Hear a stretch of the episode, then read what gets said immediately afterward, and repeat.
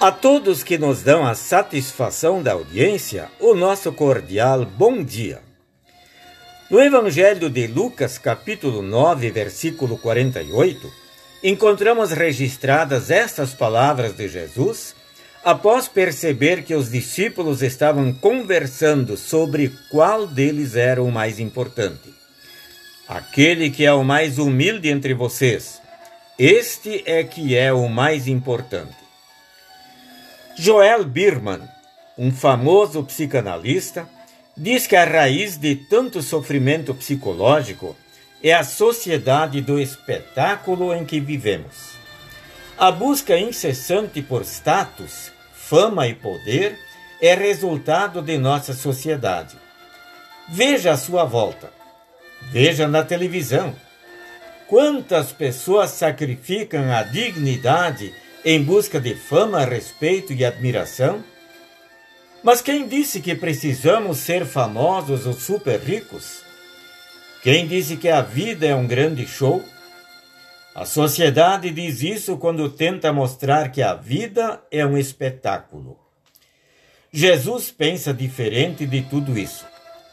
No Evangelho de Lucas, capítulo 9, lemos que, quando os discípulos estavam discutindo sobre quem deles era o maior, Jesus disse: Aquele que é o mais humilde entre vocês, esse é que é o mais importante. Não há nenhuma necessidade de buscarmos fama ou admiração do próximo. Ao contrário, devemos servir e amar nosso próximo. Essa é a verdadeira humildade. Priorizando o próximo, seremos melhores pais, filhos, cônjuges, amigos, patrões, trabalhadores e cidadãos.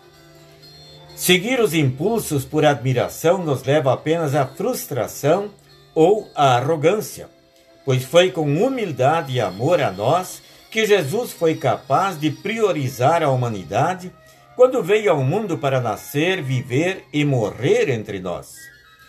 Na cruz do Calvário, Jesus torna-se servo para nos dar a vida eterna, salvação e perdão de pecados. Em suma, é a humildade de Cristo que nos coloca no centro do palco da salvação. É simples assim. Amém. Oremos. Querido Deus, precisamos muito de humildade. Mantenha em nós o teu Santo Espírito e a vontade de servir e amar o próximo. Graças te damos por teu Filho Jesus Cristo, que assumiu a forma de servo e nos salvou na cruz. Amém.